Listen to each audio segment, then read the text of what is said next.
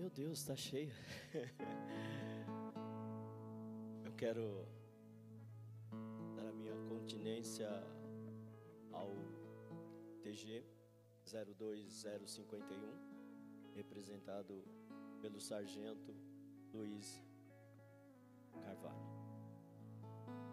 Para mim é uma honra estar aqui com vocês, meninos. E para mim é uma alegria tamanha tê-los aqui nesse dia de ação de graça. Falei que não ia chorar também, sargento. Muito bem. Podeis assentar, por favor. O Abner já fez as apresentações. Ele está com a sua esposa o secretário, o senhor Rafael Júlio, juntamente com a sua esposa. Eu quero agradecer pelo Senhor se desprender dos seus afazeres e estar aqui junto conosco nesse culto de ação de graça, junto com o TG. Secretário, já me engracei com a sua pessoa desde o TG, a primeira vez que nos encontramos lá, pelo seu companheirismo de estar sempre junto conosco nas comemorações e, e nunca deixar de falar para esses meninos de que o Senhor também gostaria de ter entrado nessa farda. Eu louvo a Deus pela vida da senhora, sua esposa, que eu acompanhe, e eu quero aqui externar o convite para se outras vezes os senhores quiserem estar aqui conosco, as portas estão abertas. Está também acompanhando o sargento, a senhora, sua esposa. Só está a senhora, a filha não veio? Ah, ela está diferente ali. Muito obrigado da senhora ter vindo, que Deus continue abençoando a sua vida também. É uma tristeza para nós saber que vocês já vão embora. Sargento, sua família faz parte daqui da cidade de Jacareí. E por poucas vezes que ficamos juntos, foi muito bom estar junto com vocês. Que Deus abençoe a vida de vocês. Eu quero deixar aqui uma pequena reflexão, um pensamento que está baseado dentro da palavra de Deus, no livro de Gênesis.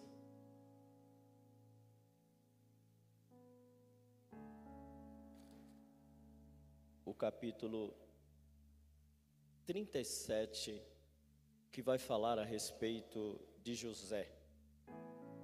Eu quero agradecer também ao meu companheiro, amigo, capelão, pastor Cláudio, que se faz presente aqui também, aceitou o convite por estar aqui conosco. Muito obrigado, pastor Cláudio. E para o ano que vem, vamos correr junto, estamos aí preparando algumas coisas e eu tenho certeza que o Senhor estará junto conosco aí. Amém? É, nós demos esse tema a esta palavra que nós vamos falar por motivo de José passar por um momento difícil na sua vida, dentro da sua própria casa.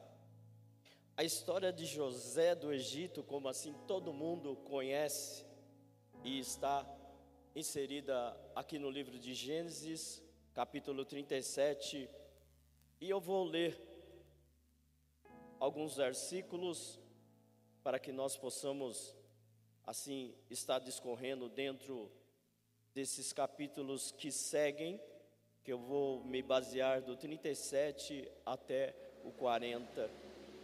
Diz assim: Jacó habitou na terra de, das peregrinações de seu pai, na terra de Canaã, Esta é a história de Jacó. Quando José tinha 17 anos, apacentava os rebanhos com seus irmãos. Sendo ainda jovem, acompanhava os filhos de Bila e os filhos de Zilpa, mulheres de seu pai, e trazia más notícias deles a seu pai. Ora, Israel ou Jacó amava mais José do que todos os seus outros filhos, porque era filho da sua velhice, e mandou fazer para ele uma túnica talar de mangas compridas.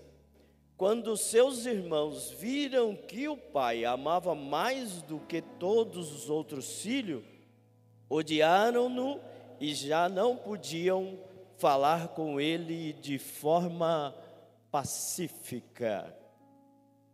Aqui inicia-se a história de um jovem que tinha muitos irmãos. Ele era o décimo primeiro dessa família. E eu costumo dizer de que ele era o dedo duro dos mais velhos. Porque diz aqui que ele trazia as coisas más que os irmãos faziam para o pai. Além de ser amado do pai, ele acrescentava mais esse essa contraditória palavra de dedo duro. Levava os irmãos, fazia as coisas erradas, ele ia, entregava para o pai, e o pai, obviamente, chamava a atenção. Porém, é, esse jovem José pode fazer um paralelo com a vida de cada um de nós. Talvez nós somos amados e muitos, muitas pessoas nos invejam por esse amor dispensado à nossa pessoa, ou nós temos um irmão acima ou abaixo, e eles nos olham meio que olho de canto.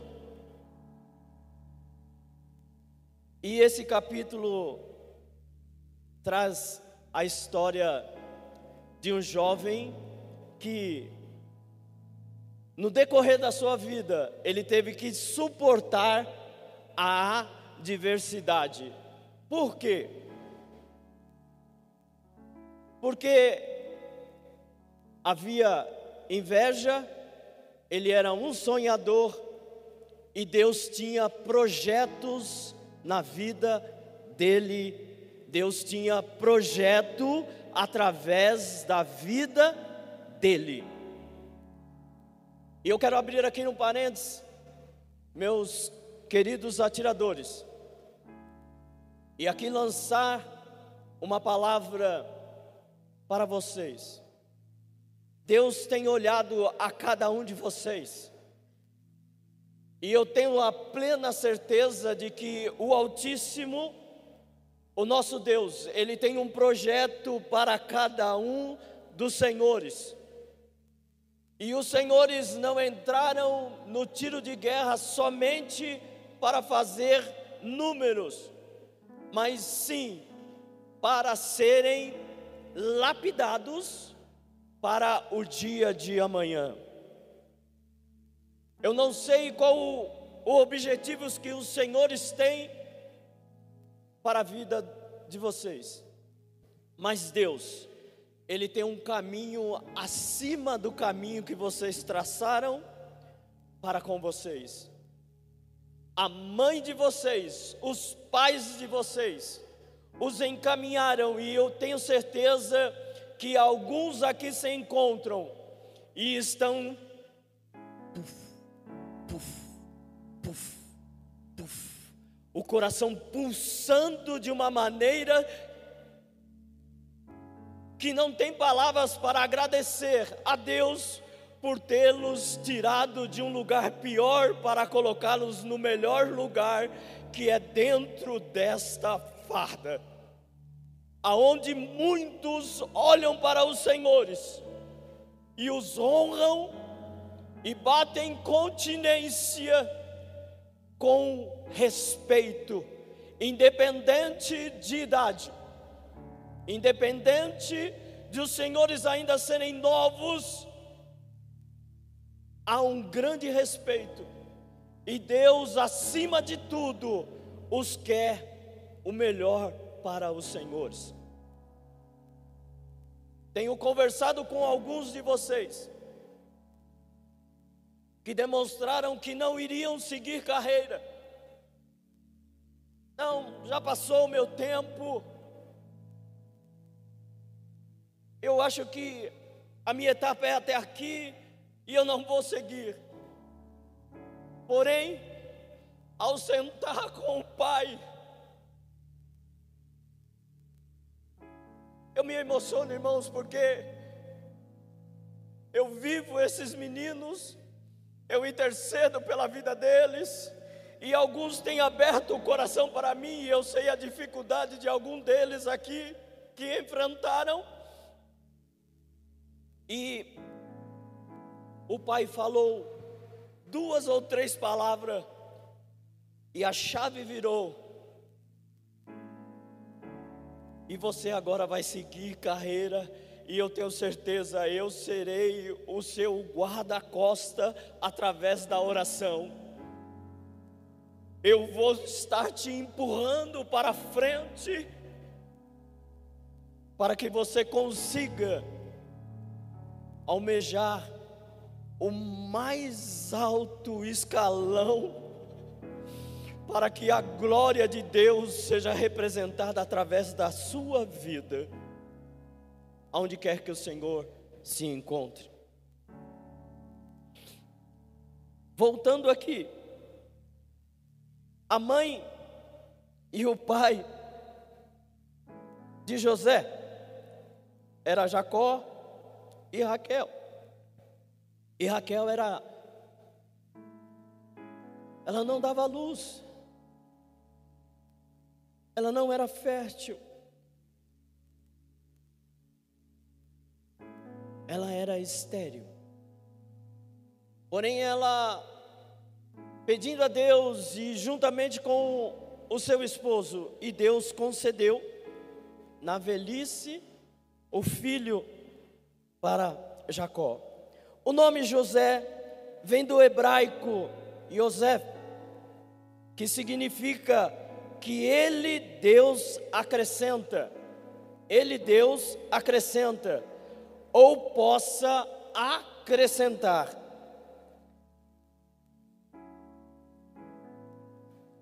José, ele nasceu em Padã Arã. E com seis anos, Ele já estava embalado pelo seu pai Jacó, correndo pela casa e ajudando o seu pai e a sua mãe. Aqui eu quero contar-lhes uma história de um filho predileto. Quem é pai aqui? Quem tem filhos já crescidos? Irmãos, um conselho: não tenha filho predileto é motivo de briga, é motivo de arranhões. o pastor Diogo tem três meninas. Eu não sei qual que ele gosta mais, ele sempre fala das três muito bem. Mas ele, para mim, não demonstrou ainda que tem uma queridinha, né? Mas precisamos tomar cuidado com esse queridinho, essa queridinha, por motivo de haver briga em casa. Lá na minha casa nós temos três: tem o Felipe, o André e a Raquel. O André, ele sempre falou que ele é o adotado. É o baterista dali, é, seu Rafael. O meu filho é o baterista. E ele sempre fala: Não, eu sou o adotado, porque eu sou diferente de todos e que não sei o quê. A mamãe trocou-me lá no hospital e eu, ah, eu sou toda avessa. Vocês dão mais atenção para o Felipe, para a Raquel. A Raquel fica nhenhenhé, o Felipe fica nhenhenhé e vocês não sei o quê. Mas graças a Deus eles se dão bem. graças a Deus eles se dão bem. Mas na família de Jacó, houve esse disparate, por motivo da sua velhice, ele conceder José. E um dia, José foi ao campo para levar alimento para os seus irmãos. E lá no campo, armaram para ele. Como diz na malandragem aí, permita-me senhor Rafael, armaram uma casinha para ele. É a malandragem que fala assim, né? Armaram uma casinha para ele, pegaram ele e jogaram ele numa cisterna. Não, esse camarada está perturbando a gente e, olha, não dá e ele, ele vai morrer. Nós temos que matar ele. Mas só que ele tinha a bênção de Deus sobre a vida dele. E quem tem a bênção de Deus na sua vida, não morre de qualquer jeito, e Deus vai dar um jeito para levar a culminar a vontade dele próprio que te chamou das trevas para a luz e firmou um caminho para você trilhar. E José não morreu. Adiantando aqui um pouquinho, jogaram ele na cisterna, tiraram ele da cisterna, venderam ele, ele foi para a casa de Potifar, chegou na casa de Potifar, José temente a Deus, foi bem sucedido, Potifar colocou ele sobre todas as coisas e tudo o que ele colocava a mão era abençoado. E a casa de Potifar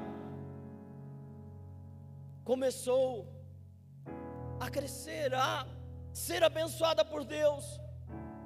Porém, mal sabia ele que aquele jovem bonito lindo dentro da sua casa, atrairia a atenção da senhora, sua esposa, da esposa de Potifar, que quis agarrá-lo para deitar-se com ele. Porém, vocês lembram daquela brincadeira que a gente tinha que de pega-pega? Que a gente corria? De pegar e ia para o pique. José teve que brincar dessa brincadeira com aquela mulher. Ela foi querer agarrá-lo para querer deitar com ele, e ele fez que nem nós quando éramos pequenos. A gente andava com a camisa entreaberta, e aí no pega-pega segurava, segurava a camisa, e aí a gente só colocava as mãozinhas para trás, uh, vazava, ficava a camisa, e você ia embora. José também conseguiu escapar da esposa de Potifar. E isso lhe rendeu esse temor a Deus para não se deitar com essa mulher, mulher lhe rendeu uma cadeia. Ele foi para a prisão. Lá na prisão, ele com a bênção de Deus sobre ele, ele caiu na graça do carcereiro. e o carcereiro, carcereiro o colocou como o homem que cuidava dos demais presos. Foi aonde que desponta no capítulo 40 que José na prisão interpreta o sonho ali daqueles homens que estavam na prisão, o copeiro. Quero aqui abrir mais uma vez o parênteses. E agora eu quero me direcionar ao sargento Carvalho. Sargento, aqui em Jacareí, o Senhor fez coisas belíssimas. O Senhor recebeu o título de Jaca. Isso. eu não vou falar que eu vou enrolar a língua aqui, vocês vão dar risada na minha cara. Abner, pronuncia aí, como que é o nome?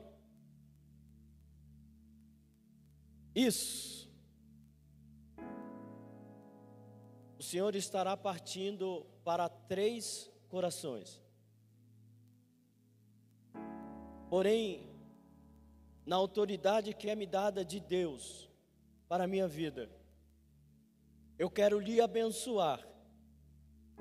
E aonde pisar a planta dos seus pés, juntamente com a sua família,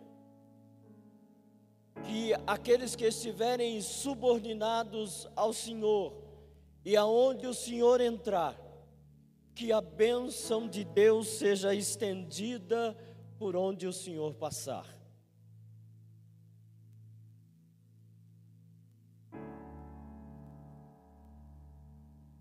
E José foi para a prisão e ele conseguiu.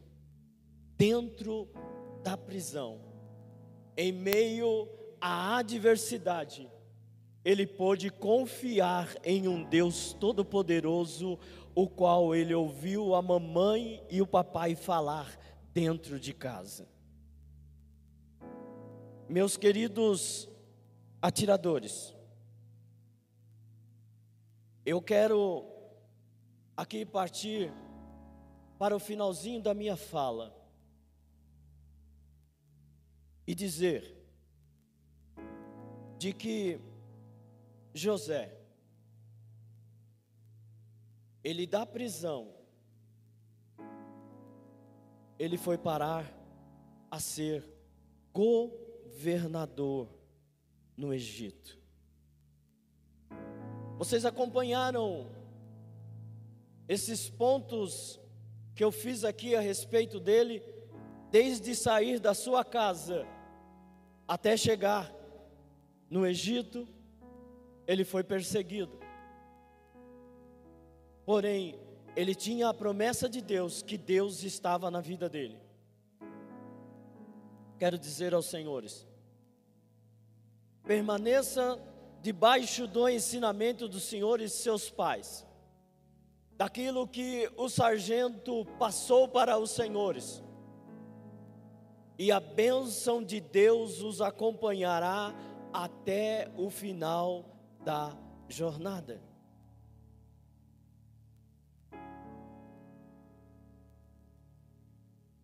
para o final do capítulo 43, aonde que ele reconhece os seus irmãos. Ele conseguiu confirmar para os seus irmãos que ele não era um sonhador, e sim um que estava debaixo da direção de Deus e que ele foi colocado como salvador da pátria, aquele que em meio ciúmes, em meio lutas e brigas, ele pôde trazer para a sua família o lugar de descanso, o lugar aonde Deus preparou para ele, José, e a sua família. A terra de Gozen, aonde habitaram Jacó, José e a sua família, juntamente com os seus irmãos, que queriam matá-lo. E os próprios irmãos reconheceram de que os sonhos de Deus na vida de José teriam que ser concretizados. Quero dizer aqui para vocês: confie no Senhor, esperem no Senhor, faça como o verdadeiro atirador.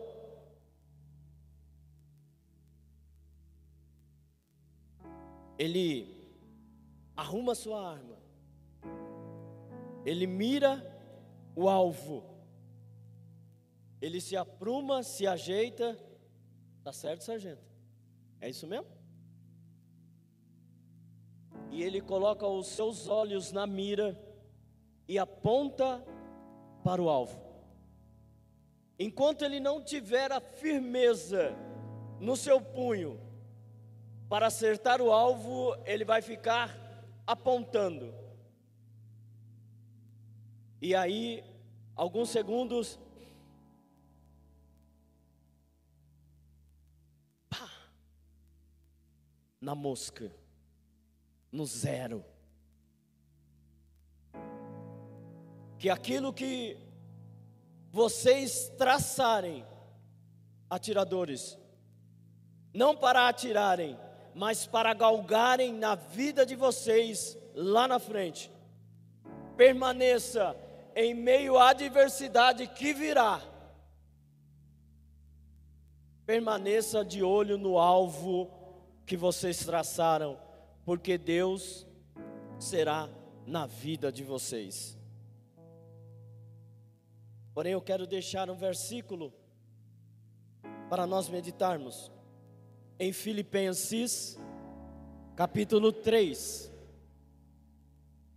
Eu gostaria de ler com vocês.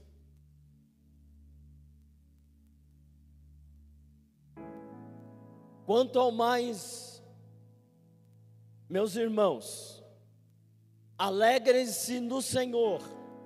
Escrever de novo as mesmas coisas não é um problema para mim e é segurança para vocês.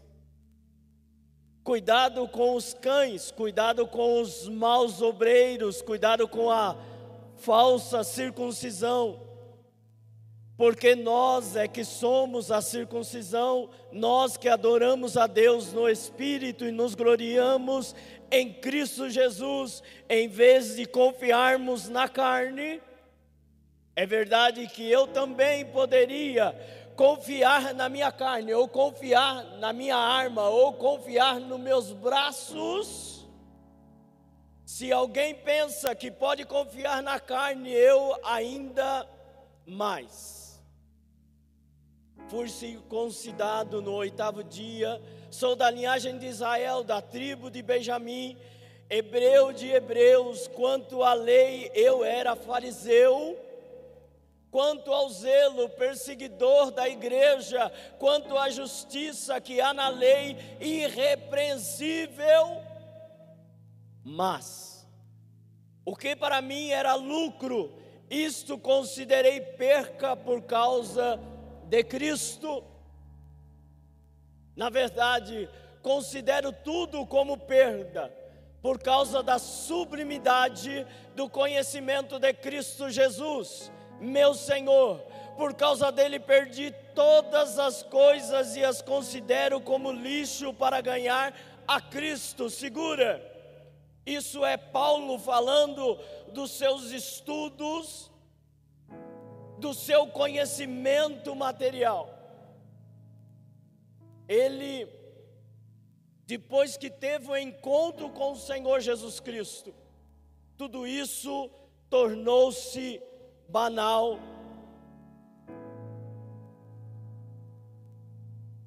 Na verdade, considero tudo como perca. Ele perdeu e considerou como lixo para ganhar a Cristo. Segue. E se e ser achado nele, não tendo justiça própria, que procede de lei, mas aquela que é mediante a fé em Cristo, a justiça que procede de Deus baseada na fé. Creia até o final.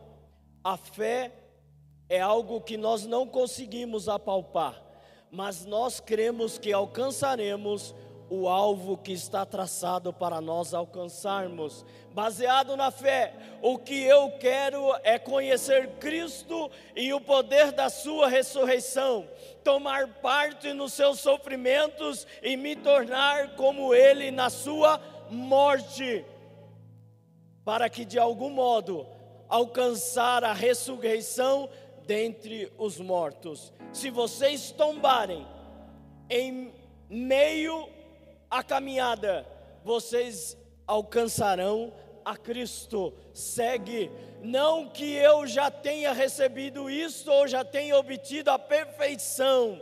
Paulo está dizendo que ele estava caminhando para a perfeição, mas prossigo para conquistar aquilo para o que também fui conquistado por Cristo Jesus. Irmãos, quanto a mim, não julgo havê-lo alcançado. Paulo dizendo que ele estava tentando ainda, ele não havia alcançado, mas uma coisa faço, esquecendo-me das coisas que ficaram para trás amigos que já se passaram, pessoas que te prejudicaram, pessoas que tentaram tirar você do alvo do caminho, deixando para trás e avançando para as que estão diante de mim. Prossigo para o quê? Para o alvo que vocês mesmos traçaram Porém, Paulo está dizendo aqui: olha, para o alvo, para o prêmio da soberana vocação de Deus em Cristo Jesus. E qual era esse alvo de Paulo? Era conhecer a Cristo. Tudo o que ele tinha se tornou-se esterco, lixo, mas ele morrendo, ele encontraria-se com Cristo, e esse era o alvo dele. Todos, pois que somos maduros, tenhamos esse modo de pensar. E se em alguma coisa vocês pensam de modo diferente, também isto Deus revelará para vocês. Traçaram um alvo? Beleza? Então vamos prosseguir. Vamos continuar. Vamos até o fim, até o final. Tracem o alvo e Deus será com vocês. Eu quero orar pela sua vida nesse momento. Curva a sua cabeça. Senhor, nosso Deus e nosso Pai. Nós aqui tivemos essa breve história contida na tua palavra de José, que passou por adversidades dentro da sua casa, no seio da sua família. Porém, tu havia escolhido para ser o Salvador da sua família. Meu Deus, aqui nos encontramos com homens e mulheres, pais e filhos, que nós possamos, Senhor, confiando em Ti, chegarmos ao objetivo a qual nós traçamos. Porém, se não chegarmos, conceda-nos nós conhecermos a Ti face a face, pois nós precisamos e carecemos de Ti, meu Deus, nos norteie, nos dirija, para que nós possamos alcançar esse alvo que nós traçamos. Porém, seja em primazia a Sua vontade para nossas vidas, para a honra e a glória do Teu santo nome. Amém e amém.